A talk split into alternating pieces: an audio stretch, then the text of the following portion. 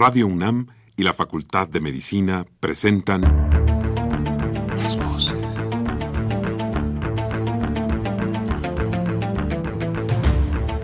Voces. Las voces. Las voces. Voces. Las voces de la salud. Reflexión y análisis de las ciencias médicas. Acompáñenos.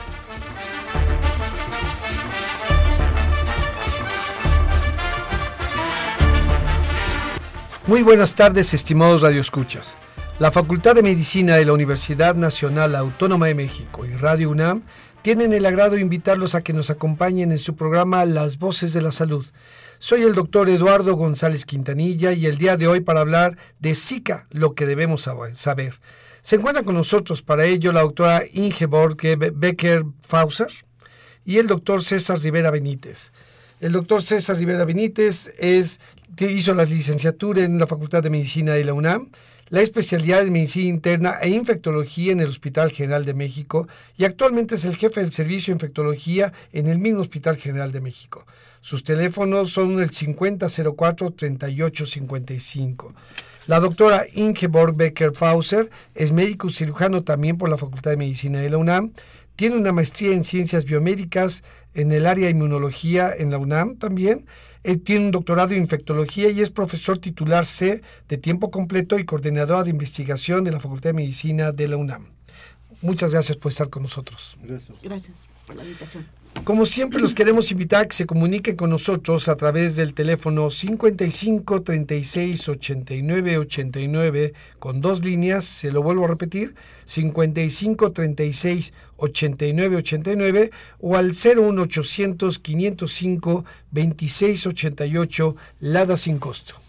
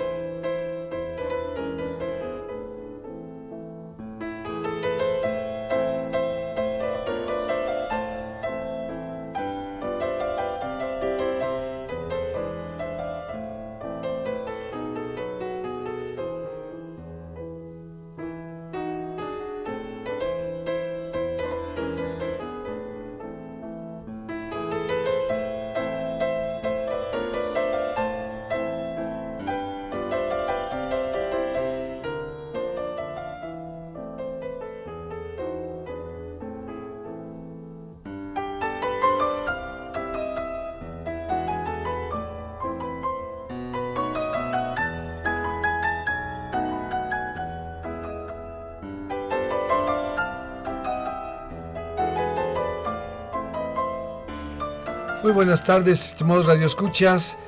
Bienvenidos a su programa Las Voces de la Salud. Hoy el tema es Zika, lo que debemos saber.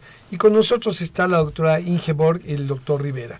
Pues entremos en materia. ¿Qué es eh, la enfermedad de Zika y por qué se llama así? Parece raro, ¿no? Bien. Doctora Ingeborg. Bien. Eh, la enfermedad de Zika es una enfermedad eh, viral producida por un virus de RNA, una cadena sencilla Ah, que fue descrita por primera vez en, en TV Uganda en 1947 en un mono resus que habían puesto de centinela en, cerca de un bosque, eh, realmente para eh, hacer controles de fiebre amarilla. Y entonces eh, encontraron este virus nuevo que permaneció en el continente africano durante 60 años desatendido porque no causaba mayor problema de salud en la gente. O sea, es el 80% de las personas no ni siquiera tienen sintomatología. Se sabía que existía. Sin embargo, em, no había ninguna enfermedad asociada o una complicación asociada a este, a este virus. Esto ocurrió después, cuando una vez que ya entra al continente americano, donde sabemos que eh, produce muchos estragos asociados, nada de esto comprobado directamente al virus, pero asociado al virus. Pero regresando a la pregunta de dónde sale el virus. Entonces se origina en África, mantiene en África hasta los años, eh, eh, a principios de los 70, eh, cuando ya se brinca a las, islas, a las islas del Pacífico, a la Polinesia francesa, Em, ya para después de esto, tenemos que eh, en 2014 ya tenemos los primeros registros en la isla de Pascua de Chile. En 2015 ya lo tenemos en el continente, lo tenemos en Brasil, en Colombia y en México ya se registran los primeros casos a finales del 2015, en, noviembre. Y bueno, los, el número de casos ha ido incrementando importantemente en Brasil y en, Colombia, es donde más casos se están registrando. América está eh, registrando casos. Es un, virus que particularmente está eh, eh, afectando al continente americano y sobre todo, y exclusivamente esa es la razón, porque está asociada a la transmisión de una mosquita, Aedes aegypti, que es la misma mosca que transmite fiebre amarilla, transmite chikungunya, dengue, el, virus del oeste del Nilo. Son varias enfermedades virales que son transmitidas por la misma mosquita, que es Aedes aegypti o bien Aedes albopictus, que son dos especies de mosquitas y esas tienen distribución muy amplia en América y en estas regiones este, de Pacífico y en, en, em, en África. Y de hecho, albopictus, eh, Aedes albopictus, originariamente viene del sureste asiático, más que americano, pero ambos son capaces de transmitir a esta enfermedad viral. Em, entonces, eh, el, problema es que la transmisión ocurre por, por un vector que está en todos lados. Y, ¿Qué es esta mosquita? que es esta mosquita que se alimenta no nada más del ser humano, sino de mamíferos en general. Eh, se ha visto que se alimenta de perros, de gatos, eh, inclusive de aves. algunos, hay algunos reportes de, reptiles, inclusive. Eh, entonces, em, sin embargo, obviamente no se ha demostrado que todos estos animales están infectados, pero sabemos que la mosquita puede vivir porque encuentra su fuente eh, de sangre que necesita la hembra de la mosquita para poner sus huevecillos. O sea, por eso el, macho no es el, el infectado. No, es el transmisor. El, transmisor es, es, la hembra que, necesita la, la sangre. Claro. Y, y eso, por esta variabilidad de de alimentación que tiene, es que puede, tiene tantas variantes de transmisión de virus, por eso puede transmitir tantas enfermedades, incluidos solamente, no solamente Zika, nos decía la doctora, sino otros, este, otras enfermedades que también ya conocíamos. Eh, ¿Tiene que ver con esto o, o, por qué esta capacidad de esta mosquita de transmitir? La verdad es que la mosca es solamente, es una forma de alimentarse, es una forma de sobrevivir en su medio. Entonces, utiliza la sangre de, los vertebrados en general y en forma, por decirlo así, evolutiva, pues también va a alimentarse de sangre contaminada por estos virus que ya mencionó la doctora y es solamente un vector nada más. Realmente la mosca lo único que hace es alimentarse, seguir en su ciclo de vida de replicación, nada más. Y realmente este virus u otros más es parte de la evolución humana de los microorganismos que están en el medio ambiente. Porque curiosamente no debemos de olvidar que hay una evolución de todo ser vivo, hay una evolución natural en la cual los virus, en este caso el Zika, es un virus que ha mutado y que como todos los demás virus mutan a través de miles de años. De hecho, se sabe que parte de estos virus tienen más de 5.000 años. Entonces mutan y cada vez que infectan a ciertos vertebrados, hay cambios genéticos y entonces ya se vuelven patógenos para el hombre. Así es. Y es por eso que ahora su difusión eh, es, es esa, ¿no? Y como dice la doctora, realmente la presencia de este mosquito es la responsable principalmente de la transmisión de la enfermedad, más que la existencia de ciertos de ciertos microorganismos. Que eh, en, África, eh, ¿qué hace que de repente, entiendo que tiene que ver seguramente por esta posibilidad ahora de, este, de, transitar de continentes a otros. ¿Eso tiene que ver para que haya salido de África? Sí, sí. Ciertamente eh, el virus em, logró, pudo salir de África porque eh, las condiciones de vida o de, las condiciones del ciclo biológico de la Aedes aegypti implica dos fases, la fase acuática y la fase terrestre. Cuando la, mosquita pone huevecillos, los puede poner en, cualquier lado, realmente en la tierra o en preferentemente en el agua, y eh, donde pueden permanecer viables los huevecillos durante periodos eh, muy largos, meses, aunque no sean condiciones propicias, el huevecillo sigue viable. Eh, y si ese huevecillo entra en contacto con agua, entonces eh, puede empezar el ciclo biológico, se desarrolla la larva, la pupa y el estadio adulto en una semana. Eh, ya la mosquita adulta tiene una sobrevida de aproximadamente tres semanas y durante esas tres semanas puede tener cinco etapas de, de depositar sus huevecillos que, eh, que la, hace, la hace altamente, digamos, prolífica. Y esos huevecillos, ahí es donde viene el problema. Esos huevecillos pueden ser transportados en alimentos, como ha dicho el doctor, en flores, en macetas, en eh, ropa, en contenedores, en cualquier. nosotros mismos los, los, transmitimos, los llevamos de un lugar a otro. Nosotros somos los que transportan los huevecillos. Y esos huevecillos, en el momento de encontrar agua, eclosionan y se genera ahí la mosquita. Ahora, ciertamente se genera la mosquita, pero la mosquita primero tiene que infectar, eh, tiene que tomar sangre de un sujeto infectado para ser la transmisora. el huevecillo no trae el virus. Así es. Nada más la mosquita es la que puede... Eh, este, Llevarlo de, uno a otro. Exacto. Ahora, para que el virus se propague de un lugar a otro, ahí sí tenemos que tener a un hospedero. El humano es el hospedero que lo, va a estar transitando, eh, va, a ser, va a ser el vector que conocemos que lo transmite. Pero seguramente el caso uno. El caso, uno, eh, ahorita lo se ha demostrado en el hombre. Ya sabemos que el, Aedes toma sangre de varios mamíferos. En el mono se detectó el virus. No lo hemos buscado en la naturaleza, en, mamíferos en general, y posiblemente hay vectores y reservorios que no conocemos en el ciclo complejo del, reservorios son estos vertebrados que pueden que no obtienen el virus exacto, aunque no, es causa enfermedad aunque no les produzca enfermedad pero lo pueden albergar exacto y eh, si nosotros estamos en cercanía de algún reservorio eh, la mosquita nos puede afectar y estoy hablando de cercanía porque la mosquita no tiene un rango de vuelo muy amplio. O sea, eh, sabemos que Aedes aegypti, por ejemplo, tiene un rango como hasta de 100 metros, 50 100 metros.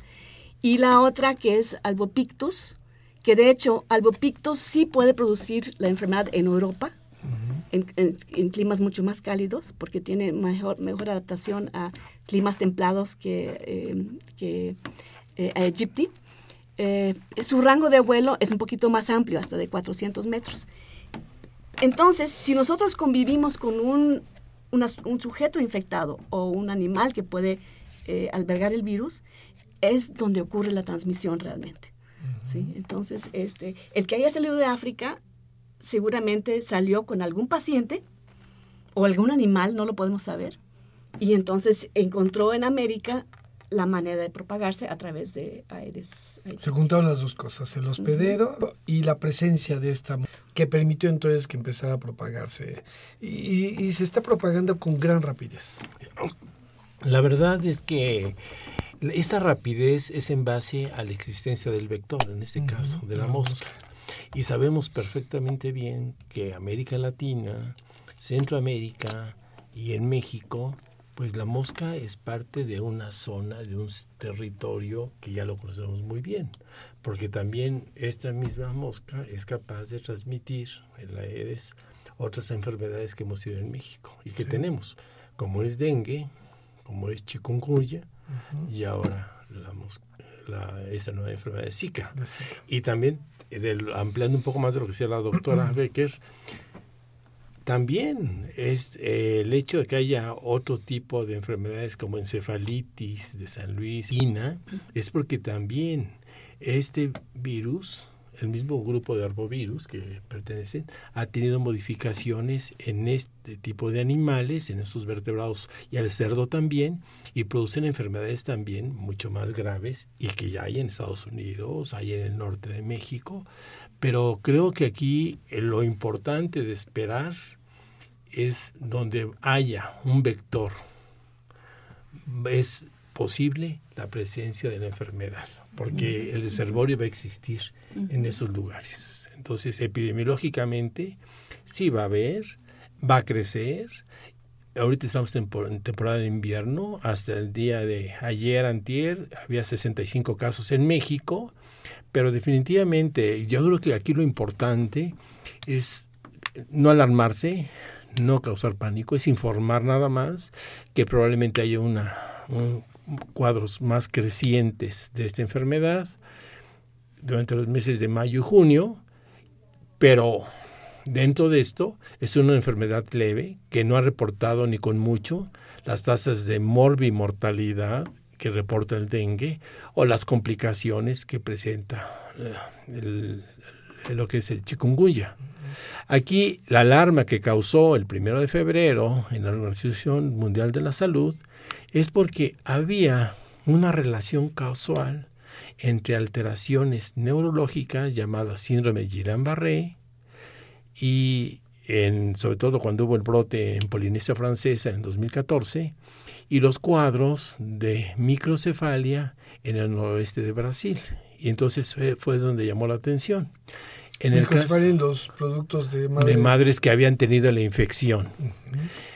Pero el porcentaje en la Polinesia francesa de 270 mil casos de personas que habían tenido la enfermedad de Zika, solamente 70 pacientes tuvieron Guillain-Barré. Es muy bajo. Lo que llamó la atención a nivel de Brasil fue de toda esta epidemia que hubo, hubo cuatro veces más niños nacidos con microcefalia. Y fueron mujeres que tenían, habían tenido antecedente. Eh, que, eh, para que la mujer pueda tener, esta relación causal tiene que ver mucho en el periodo en que la madre adquiere la infección. Y realmente no hay ninguna evidencia científica, apenas empiezan a aparecer estudios realmente serios en la cual puede haber un factor casual, pero no hay ninguna evidencia seria que lo demuestre. Solamente hay una casualidad por la mayor incidencia de microcefalia cuatro veces mayor en las zonas donde estaba el virus.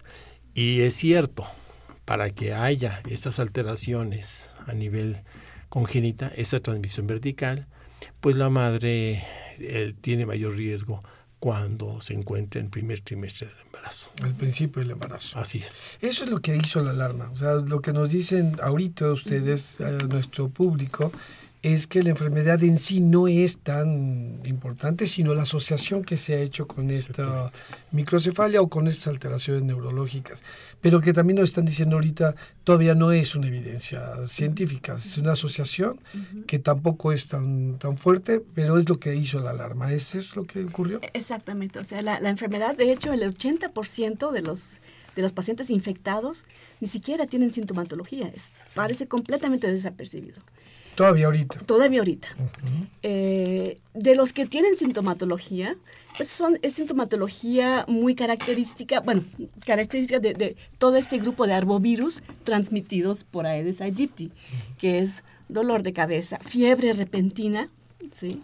dolor de cabeza, dolor retroocular, el exantema, un rash, este, una erupción en la piel, máculo, una erupción en la piel, que conocemos como eh, máculo papular.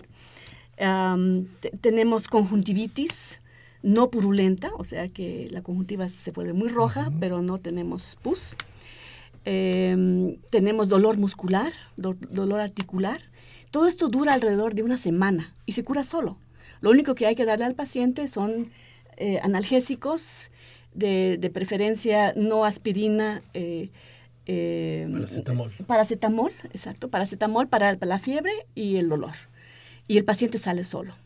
Solo, solo en el caso de mujeres embarazadas, en el primer trimestre es donde se recomienda tener más cuidado, tratar este, ir con el ginecólogo que haya, que tome, que haga un control del embarazo como, como debe ser, o sea.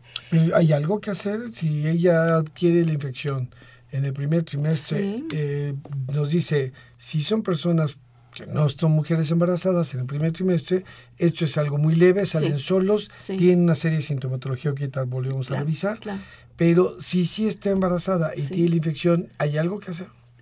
¿O solamente el control? Ahí, lo, bueno, el, el ginecobstetra sería el, el, apropiado en llevar ese control necesariamente, pero lo que sí se recomienda, lo que recomienda la CDC y la OMS, este, la, eh, em, es llevar un control del el desarrollo del feto con ultrasonido después de las 15 eh, semanas de embarazo, buscando específicamente calcificaciones y, bueno, medir el tamaño del, cráneo, o sea, para detectar a tiempo si hay o no microcefalia.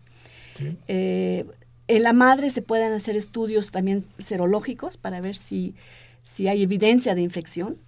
Eh, que son métodos eh, moleculares de preferencia, eh, aunque también serológicos, buscando un anticuerpo IgM, que esto todo es, pues, todo esto se vuelve positivo durante, no al inicio, sino al fin, hacia finales de la, de la primera semana de infección. Pero los anticuerpos permanecen elevados más tiempo. El PCR ya se vuelve negativo el momento que desaparece el virus de la sangre pero los anticuerpos persisten. Entonces, el medio, confirmar su diagnóstico de, la, exposición y de que se trate de, de, Zika mediante pruebas serológicas, que en México únicamente está haciendo ahorita eh, la Secretaría de Salud, el, INDRE, es el órgano normativo de estos diagnósticos ahorita. No existen pruebas comerciales todavía, seguramente los habrá muy rápido. De hecho, compañías chinas ya están trabajando en esto, y eh, entre otras. Y entonces el diagnóstico en la madre en el primer trimestre, eh, si está infectada la madre, ahí es donde pues el, feto corre mayor riesgo de alteraciones eh, eh, de microcefalia, cosa que en México no se ha reportado. Esto se ha reportado en Brasil, sobre todo. Y, doctor Rivera, el, esto es, no hay un antiviral. No, no, no, no hay ahorita nada, nada más es el control para ver cómo va pasando. Eh, el diagnóstico en las, en las personas no embarazadas también es solamente clínico o hay alguna, se hace alguna prueba o, no conviene. Eh, es, muy, es muy interesante lo que está diciendo la doctora, porque si bien estamos hablando de un vector que hay en México y que también es el mismo vector que transmite las otras enfermedades, estamos en obligación de hacer también un diagnóstico diferencial de dengue, de chikungunya y de Zika. Afortunadamente, las enfermedades, el comportamiento clínico, esta triada que podemos llamar de fiebre, cefalea, exantema, también corresponde a otras enfermedades febriles que a, adultos y a niños les, les, aparece más. Entonces aquí sí es muy interesante cómo las personas que habitan esas zonas donde hay este vector, que estamos hablando del sureste del país, estamos hablando principalmente Chiapas, que es el primer país, le sigue Oaxaca y los demás casos que se han reportado de los 65 que estamos comentando, pues se esparcen también en Oaxaca, en Morelos, Nuevo León, etcétera. Entonces aquí lo interesante es, primero, que la enfermedad es leve, como dice la doctora, que no hay complicaciones, que puede pasar desapercibida. Hay casos donde se habla de que puede estar en un periodo asintomático, o sean los síntomas muy leves y que, y que aparecen después de que fue picado o que estuvo en exposición con un mosquito en un periodo de 7 a 10 días. Pero nosotros estamos hablando de un periodo máximo de 14 días. Entonces la exposición previa debe ser 14 días antes y como dice la doctora, la enfermedad dura 7 días y se puede resolver con puro control sintomático nada más. Ahora, aquí sí es interesante eh, señalar un poco más en sentido, como son tres enfermedades muy parecidas, eh, tener la obligación, el médico, de distinguir estas tres, porque desgraciadamente pertenecen a la misma familia, al mismo género de, de virus y entonces puede haber reacción cruzada. Es por eso que en la actualidad un paciente que se sospeche de Zika, que se le haga la confirmación por PCR, que es un método molecular, y además se estudie la posibilidad serológica para descartar que no sea dengue o, o que no sea chikungunya. De hecho, nosotros en el Hospital General tuvimos un paciente también que son viajeros que llegan a México con esa sospecha y lo acabamos de ver y es un caso que la población que vive en estas zonas o que migre o que vaya de visita pues tome este tipo de precauciones, me refiero en caso que tenga se vea expuesta a esos mosquitos, médicamente para que se le haga clínicamente ese diagnóstico diferencial de estas tres enfermedades. Por mucho el dengue es una enfermedad mucho más sintomática, mucho más complicada, formas hemorrágicas, con que se le llama quebrantahuesos. Chikungunya es una enfermedad también severa, mucho más severa que el dengue, y las complicaciones son articulares, eso lo hemos visto, que pueden durar dos, tres meses o más. Pero afortunadamente la infección por Zika es una enfermedad relativamente benigna, con pocas complicaciones. Y no hay ningún medicamento todavía para controlar eso. Y, y, eso solamente lo clínico, como hacemos la diferencia, decía que es un diagnóstico urológico, o sea, lo, los, nuestros radioescuchas, si tienen esa sospecha, van con el médico y él los tiene que referir a algún lado para esto, análisis eh, serológicos, ¿es cualquier laboratorio? Mm. Eh, ¿Cómo debe ocurrir esta cadenita para poder diagnosticar bien? Sí, eh, afortunadamente la Secretaría de Salud tiene como centro de referencia diferentes lugares en la República Mexicana donde le pueden hacer el estudio de PCR para confirmar el diagnóstico de Zika y también tiene laboratorios que se encargan de hacer los estudios serológicos para ver o descartar que no haya una asociación de dengue o chikungunya. Eso es muy interesante. Pero aquí el médico y la población debe estar alerta que no todo piquete puede ser Zika. ¿sí? Ese es uno. Entonces, aquí ya nos vamos a reducir un poquito más a lo que es transmitirles a nuestro público, a nuestra audiencia, que tiene que tener la información que la infección por el virus del Zika realmente no es una enfermedad grave puede verse un poco más complicado en caso que la mujer se sea picada durante el embarazo. Es más. En la primera parte del embarazo, el primer trimestre. Exacto. Pero si la mujer, por ejemplo, tiene la infección, una mujer sana, inmunológicamente, inmunocompetente, tiene la infección por Zika un mes antes, eh, se puede embarazar después que haya salido de su enfermedad, se puede embarazar sin, ningún, problema. porque está protegida. Eso es algo muy importante. ¿sí? Y entonces, ¿qué pasa con el otro segundo y tercer trimestre del embarazo? En general, las infecciones que se adquieren en el primer trimestre del embarazo, el riesgo de transmisión es más bajo, pero las consecuencias en el producto sí son más teratogénicas. En el segundo trimestre del embarazo, el riesgo de infección es mayor, pero las complicaciones teratogénicas son mucho menores. Y en el tercer trimestre del embarazo, en general estamos hablando de la mujer embarazada, las infecciones tienen más riesgo de, de, contagiarse, pero las complicaciones no son inmediatas, pueden ser tardías en el producto. Pero en este caso, lo que había comentado ya, en el primer trimestre, como lo dijo muy bien la doctora, el, si se sospecha que tuvo, el seguimiento por un obstetra, y con lo que dijo es lo adecuado. ¿Qué debemos de hacer para evitar? Entonces parece ser que la clave para poder delimitar esta enfermedad es el vector. detener el vector. ¿Qué debemos de hacer? ¿Qué, ¿Qué, debe de hacer la población? ¿Qué debemos de hacer cada uno de nosotros en casa para poder evitar esto? Eh, yo creo que eh, es muy importante recordar toda la, la, eh, la, publicidad que se ha hecho para el caso de dengue. Y es exactamente lo mismo tratar de evitar que tengamos recipientes de agua que permite que la mosquita eh, haga su ovoposición. Eh, eh, eliminar todas, todas las aguas estancadas alrededor de nuestras casas. eh, para que no haya reproducción de la mosquita. Si nosotros vamos a estar en una zona endémica donde hay posible transmisión, protegernos con ropa adecuada. Estamos hablando de camisas de manga larga, pantalones, este, zapatos con calcetines, tratar de evitar el contacto de la mosquita con nuestra piel. Sabemos que la mosquita es eh, activa durante todo el día, o sea, no es nocturna, es, es diurna. Con mayores... ¿Es diurna y nocturna? También tiene picos de, de actividad, pero es activa todo el día.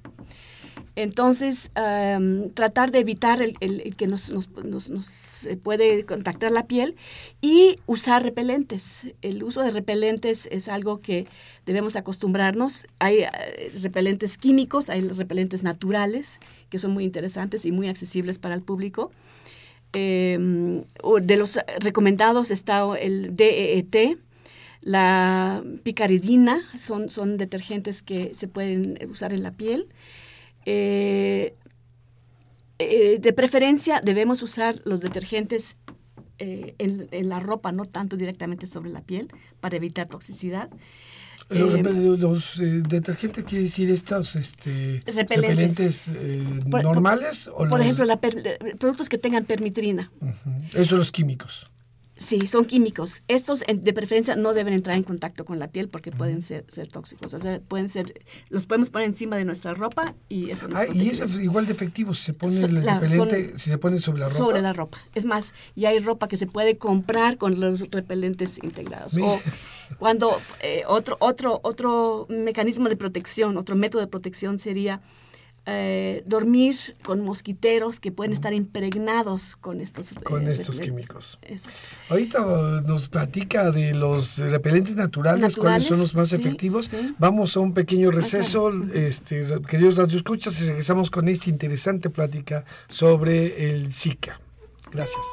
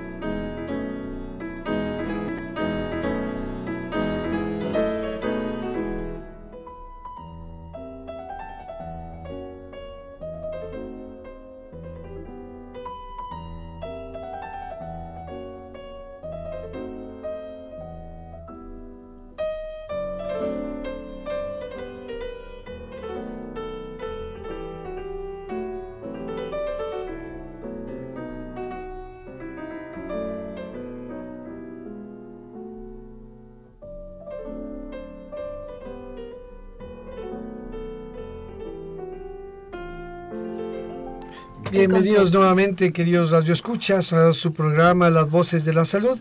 Hoy con el tema Zika, lo que debemos saber, con una plática muy interesante con la doctora Ingeborg y el doctor Rivera. Ambos son de la Facultad de Medicina y el Hospital General de México. Eh, estábamos platicando, doctora, doctor Rivera, sobre estos repelentes, primero químicos. Entonces quisiera que terminemos de platicar sobre esto porque me parece muy interesante. Eh, eh, ¿Cuáles son los que podemos usar y cómo deben de usarse? Okay. Para, para aplicación en piel tenemos la DEET, o la picaridina. Estas son las dos que se pueden usar en piel. Entonces, cuando compremos, si tienen estos, dos, productos, picaridina y DEET, eh, son, son, útiles para, o sea, son repelentes contra Aedes aegypti. Porque, y estos son... Y se aplican en piel. En piel. Estos son oficialmente reconocidos, porque se venden muchos productos em, eh, que eh, comercialmente están promoviendo, desde pulseritas de todo tipo, que no Ahorita hablamos sobre los mitos. Ok, los mitos no funcionan. Luego, hay, hay ropa impregnada con otros químicos, que es la permitrina. Esa se puede poner en la ropa. En la ropa. Es más, eh, se puede poner la ropa, se puede lavar la ropa varias veces y el efecto persiste durante varias lavadas, tres, cuatro lavadas. O sea, dos o tres semanas puede, puede persistir. Ah, qué interesante. Entonces, una vez que se aplique en la ropa, aunque se lave, puede, puede seguir su efecto. su efecto. Y este también es muy efectivo contra ese aegypti. Ah, muy bien. Y luego tenemos lo que les comentaba yo, eh, el único producto natural descrito que funciona es el aceite eh, del eucalipto limón es una especie de eucalipto, se vende el aceite, eh, que tiene citrolina, que es el, es el, es el repelente. Y este aceite se, se, puede hacer una dilución del aceite, eh, este, 10 mililitros del aceite y 90 de agua, no, perdón, no debe ser agua porque no se diluye en agua, debe ser en algún aceite, por ejemplo, aceite de oliva puede ser. Y esto se puede aplicar en la piel directamente. La citrolina funciona como repelente también y es un producto natural que no irrita, que es muy barato y que funciona muy bien. Mira, eso es, muy interesante. Y ese nada más para, para recordarles a nuestros este radio escuchas y repetímelo a mí mismo. ¿Este, unas, ¿Este es natural? Es natural. natural. Es mucho más económico, me, me imagino. Y se, se, combina este aceite de eucalipto limón, que tiene citrulina, 10 tantos, 10 mil litros, con 90 de otro aceite. De otro aceite. Y con eso, o de alcohol, puede ser alcohol. esto es. Y esto entonces es lo que se aplica en la piel y es, igual de efectivo que los otros químicos. Exacto, exacto. Y, doctor Rivera, también hay hoy hay un boom de, de, mitos, ¿no? De cosas que no funcionan, pero ¿cuáles son estos que no funcionan, pero que están ahorita? Sí, habitualmente es uno, a veces el confiarse de decir, a mí no me pican y a mí sí me pican. Eso es que yo puedo andar descubierto, eso es un mito así de lo más falso que puede haber. Todos somos susceptibles. El mosquito no distingue ni color, ni olor, ni sabores, ni nada. Ni decisión de a mí sí, a mí decisiones a mí sí, a mí no, ¿no? Ese es uno. Otro, eh, muy, muy difundido entre la población como una leyenda urbana, los complejos B, las vitamina B1, vitamina B6 que no se le acercan. Eso tampoco funciona. Eso es mucha gente lo que hace antes lleva de vacaciones se, se aplica estas vitaminas según esto para evitar que es, es otro es falso totalmente. Los focos los focos que si es un color amarillo los va a traer y va a traer a todos los mosquitos ahí porque ahí van a ir también es falso. Colores ultravioletas pulseras protectoras de cualquier tipo no sirven absolutamente nada al menos que les cubra la pulsera de la cabeza a los pies. La mejor es la protección no exponer la piel hacia el riesgo de una picadura. Eso es muy importante. Y lo otro que también quería yo comentar, porque ya está demostrado, es el segundo caso demostrado, la transmisión de la infección del virus de Zika por transmisión sexual. Ya está demostrado en la cual una persona que adquirió la infección por Zika en sus viajes de, de trabajo, llegó a la ciudad de Dallas. En Dallas tuvo relación sexual con su pareja y la pareja desarrolló la infección de, Zika. Entonces, es cierto, el virus, una vez que entra, se están haciendo estudios de nuevo de ver su comportamiento, de ver esos efectos que puede tener, pero lo que sí sabemos es que los virus, dependiendo del tipo de virus y las modificaciones que han tenido, pueden tener la capacidad de estar en lugares que nosotros llamamos santuarios. Por ejemplo, a nivel del, semen, a nivel de los tubos, a nivel de seminíferos, etcétera, pudiera estar ahí, como ha sucedido con el ébola y otros virus que han tenido un comportamiento diferente. Entonces ahí la prevención es si una persona ha ido a algún lugar y va a tener vida sexual, pues protegerse con un uso de preservativo y ningún riesgo de transmisión. Pero la transmisión se da eh, por estas vías, porque bueno, hasta ahorita habíamos entendido que solamente no, se contagia humano a humano hasta antes de esto, eh, sino el contagio o la enfermedad se adquiría por el contacto con este vector. Así es. Pero ahorita esta información nos dice, es posible el contagio de humano a humano por vía sexual. Así es. Pero esto ocurre cuando está, se está en activo, está infectado la persona, o todavía puede ser después de cuando está activo. cuando está activa la, enfermedad. eh, así es. E, es en teoría es así está apenas está estudiando son casos reportados recientemente que tienen que estudiarse todavía un poco más el comportamiento del virus en el ser humano. Habíamos dicho que el virus por qué llegó a América por qué está teniendo estos impactos a de microcefalia cosa que no se vio en Oceanía y en África cuando estaba no se veía tanto el impacto y seguramente el virus ha mutado y está en estudio de investigación. Pero si ya estamos hablando a nivel de prevención, eh, primero, no hay ningún, ningún, ninguna ley, nada que impida o prohíba viajar a zonas donde haya ese, esos vectores. Esa es una cosa muy importante. La gente puede viajar a donde crea, seguramente que el mosquito lo va a ver, seguramente que el riesgo va a ser para dengue, chikungunya o zika también, pero aquí lo importante es que tenga precauciones de que use repelente, se proteja, use lo que son los mosquiteros, etcétera. Eso es una cosa muy importante. No hay ninguna restricción. Segundo, si una persona vive en una zona donde exista esta, epidemiológicamente la presencia de esta mosca y desea embarazarse, pues eh, lo correcto sería era es prever que no se embarace o prever condiciones de que no sea infectado por la mosca o prever y retrasar un poco su embarazo si así lo desea. Lo que se quiere es prevenir. Pero si la persona está embarazada, entonces ya se había dicho lo que se tiene que hacer. Así es.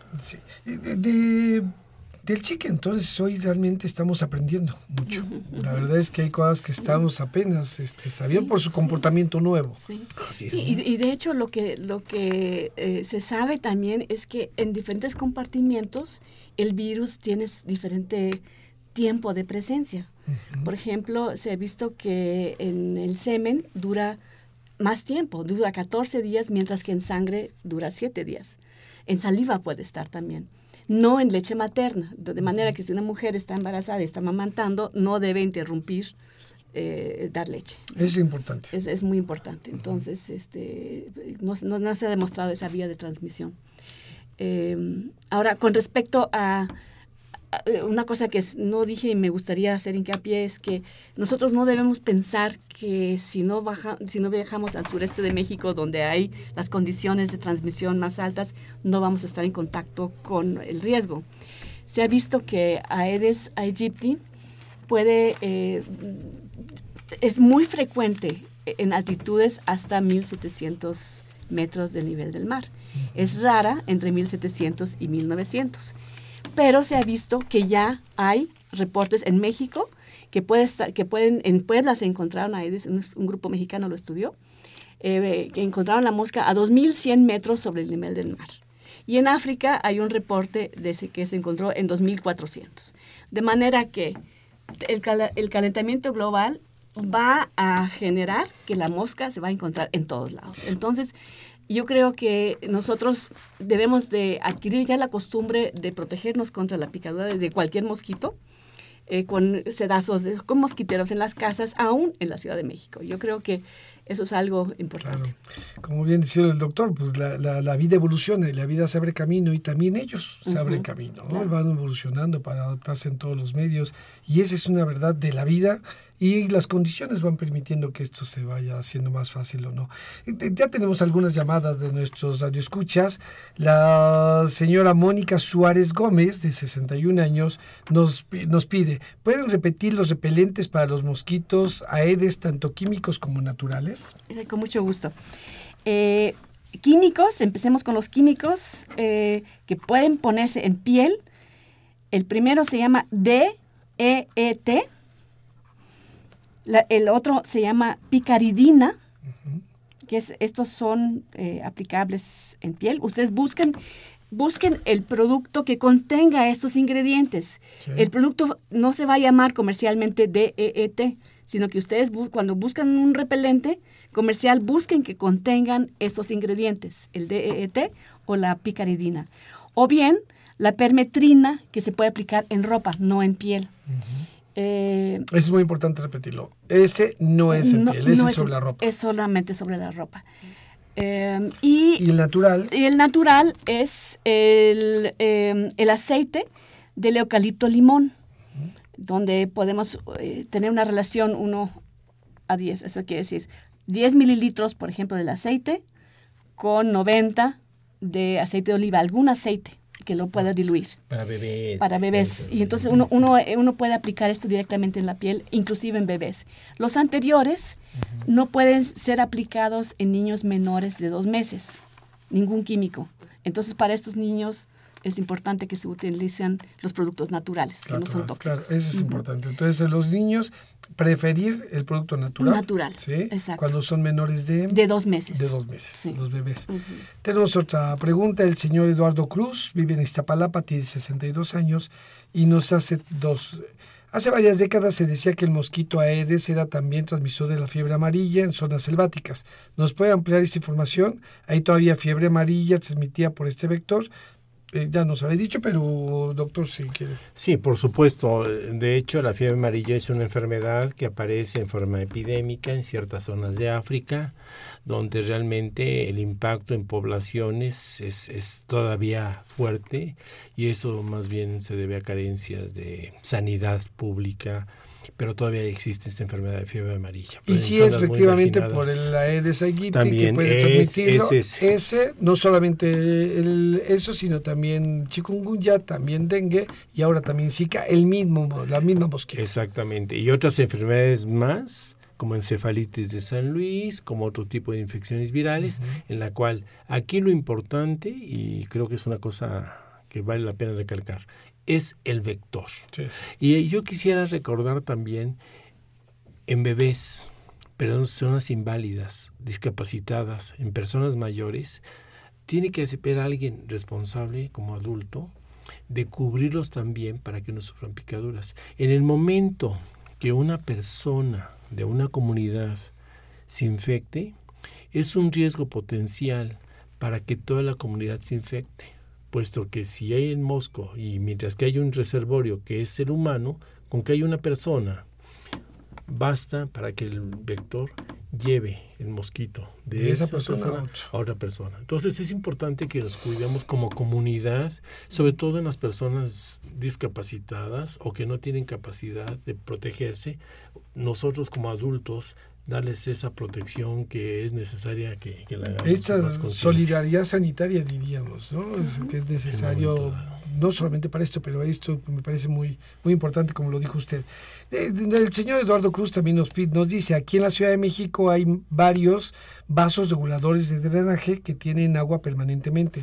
¿Esto puede ser foco de proliferación para el mosquito? Sí, definitivamente. Aquí lo importante es que o tinacos o lugares donde reservan agua, esas aguas abiertas de las que vienen, es necesario que las tapen, si es posible taparlas, cubrirlas, eh, porque son agua indispensable, cualquier tipo de agua. Casi siempre el mosco, cuando deposita, la mosca cuando deposita los huevos, es en aguas blancas, aguas estancadas, no tan sucias, y que a veces los tinacos, reservorios, llantas que tienen en sus casas, macetas, las personas que riegan mucho las macetas y que se les encharca, todo ese tipo de cosas, ¿no? Y algo que también, eh, reforzando lo que decía la doctora Becker, es en relación que si está seco, puede durar meses ahí, huevecillo, hasta encontrar sus condiciones favorables. Creo que eso es y, cuando toma contacto con el agua es cuando empieza su proliferación. Y, y, una cosa interesante es, eh, quisiera agregar que el huevecillo es sumamente pegostioso.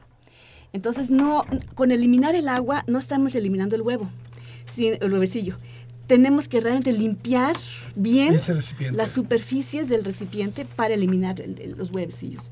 Por ejemplo, este, cuando tenemos bebederos para los animales, o sea, no basta con tirar el agua, lo tenemos que limpiar muy bien y luego volver a llenar. Volver a llenar. Dos, dos llamadas más de nuestros escuchas que nos da mucho gusto que estén interesados en el tema. Eh, la señora eh, Laura Cruz, de 58 años, dice, nos pregunta, ¿hay fiebre amarilla en nuestro país? No, realmente no es una preocupación de fiebre amarilla en nuestro país, realmente no hay que preocuparse. Eh, digo, si acaso se reportan, serán de viajeros. Actualmente, parte de las enfermedades infecto-contagiosas de otros países llegan a México, pero son lo que nosotros llamamos importados, de viajeros que en unas horas pueden estar en México y tener la enfermedad, como ha sucedido en Estados Unidos. y el señor José González, una preocupación muy, muy eh, de esta zona del sur, ¿cómo hacer con la pista de canotaje de Cuemanco? Yo creo que es una de las cosas que vale la pena que aclaremos. O sea, no hay que alarmarse. En México tenemos el lago de Chapultepec, tenemos infinidad, infinidad, los encharcamientos cuando llueve, para acabar rápido, y que pueden durar meses. No, no angustiarse, no preocuparse. O sea, realmente, si llegara a adaptarse el Mosco, la Ciudad de México, que es poco probable, pero es factible que pudiera hacerlo, tampoco preocuparse. Es como nos pica cualquier otro mosco, mientras que no estemos embarazados, o sea, la, población embarazada, no va a haber mayor problema. Y embarazada en el primer trimestre. exactamente. Y, o en cualquier trimestre. Aquí lo que, lo que importa es empezar a tener un poquito de conciencia de que tenemos que mejorar nuestras condiciones de higiene. Y nuestras condiciones de higiene empiezan desde nuestras casas. Ya el Departamento de Salud Pública, el Secretaría de Salud, ya tiene programas muy bien establecidos para lograr la erradicación de estos moscos. La semana pasada Obama estaba pidiendo 1.800 millones para que desarrollen esta campaña, sobre todo en los países susceptibles donde hay todavía condiciones de pobreza, y se hayan se hagan campañas de erradicación, de fumigación en todas las áreas donde hay la prevalencia de estos moscos. Esto es algo muy interesante que la Secretaría de Salud ya está teniendo y que definitivamente, así como actúa contra el mosco cuando aparecen brotes mayores de chikungunya, brotes mayores de dengue, pues va a ser lo mismo. Al tener estas campañas de fumigación, por decirlo así, en áreas abiertas poblacionales, automáticamente lo estamos abatiendo. Y el abatir significa que es la posibilidad de adaptación a otros ambientes sea diferente. Son campañas permanentes y empecemos por nuestras casas, desde las azoteas que nos subimos, que dejamos cacharros, dejamos llantas, dejamos N cosas, o, tan simple como un mal drenaje o algo donde se acumula agua. Claro. Estamos llegando casi al final, vamos a ir cerrando y, quisiera... Eh, preguntar sobre algo. Ustedes trabajan en un centro de medicina tropical, eh, o bueno, está, está desarrollando en el Hospital General. Eh, ¿qué es lo, ¿Cuál es el fin de este centro? ¿Qué es lo que ustedes están haciendo? Porque a lo mejor eh, le interesa a nuestro público escucharlo en otro programa, en otra ocasión, con mayor profundidad. Muchas gracias por preguntar, porque sí, es algo nuevo que estamos desarrollando. entre es un, un programa en conjunto entre el Hospital General de México y la Facultad de Medicina de la UNAM. Entre las dos instituciones se firmó un, convenio en el cual estamos creando, por un lado, un centro donde se hace investigación y diagnóstico eh, eh, eh, novedoso, molecular, para muchas enfermedades tropicales, ese es el futuro, ¿verdad? Muchas, ahorita, ahorita, vamos a enfocarnos nada más a cinco, te le menciono cuáles son estas. Y por otro lado, nuestra asociación con el Hospital General de México, especialmente con el Servicio de Infectología, cuyo jefe tenemos aquí el honor de tener con nosotros, el doctor César Rivera. Eh, ellos se harían cargo de todos los pacientes, la, parte clínica de los pacientes. Entonces es un programa entre dos instituciones donde por un lado hacemos la parte diagnóstica, la parte de investigación y la otra institución eh, se encarga de la parte clínica de los pacientes. El concepto es interesante porque ya existen las dos instituciones. Estamos, de hecho, ambos en el Hospital General de México y eh, se atienden los pacientes que llegan al Hospital de México, eh, pero no nada más, sino algunos, algunas gentes llegan de fuera. Les damos hacemos el diagnóstico y los pacientes que requieren el servicio, la atención médica, pasan al servicio de infectología.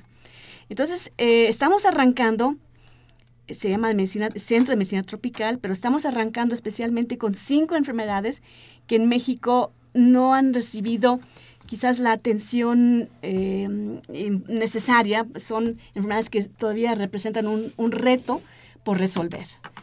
Eh, estamos hablando de Chagas, de leishmaniasis, de riquecias, de leptospira, y de, borreliosis, enfermedad de Lyme. Son cinco enfermedades cuyo diagnóstico eh, es complicado, eh, necesita ser atendido, el manejo del paciente necesita ser también eh, muchas veces atendido a un centro hospitalario y actualmente pues muchas veces el paciente no sabe dónde ir y el Hospital General de México en el servicio de infectología pues ya estamos abriendo esta posibilidad de pacientes con estos padecimientos sean atendidos en el, en el servicio de infectología.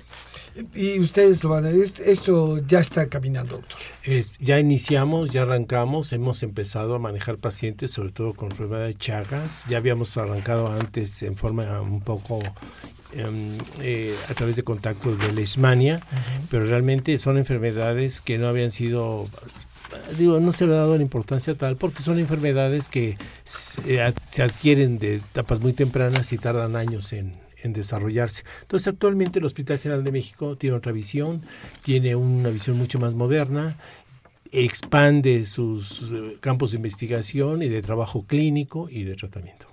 Muy bien, pues muchísimas gracias, doctora Ingeborg Becker Fauser, por estar aquí. Doctor César Rivera Benítez, por compartirnos todo esto y ojalá tengamos una ocasión más con ustedes. Con, nuestros radioescuchas les recordamos que una de las funciones de la universidad es la difusión del conocimiento y esta difusión del conocimiento se cierra si ustedes ahora lo comparten. Compártanlo, por favor, con sus familiares, con sus amigos, con sus vecinos y díganlos, díganles que lo escucharon aquí en su programa Las Voces de la Salud. A nombre del doctor Germán Fajardo Dolci, director de la Facultad de Medicina, nos, despedimos de esta producción entre la Facultad de Medicina y Radio UNAM y de quienes hacemos posible este programa. La producción y realización, la licenciada Leonora González Cueto Bencomo, la licenciada Erika Lamilla Santos, en los controles Socorro Montes y en la conducción el doctor Eduardo González Quintanilla. Les agradecemos su atención. Radio UNAM y la Facultad de Medicina presentaron Las voces.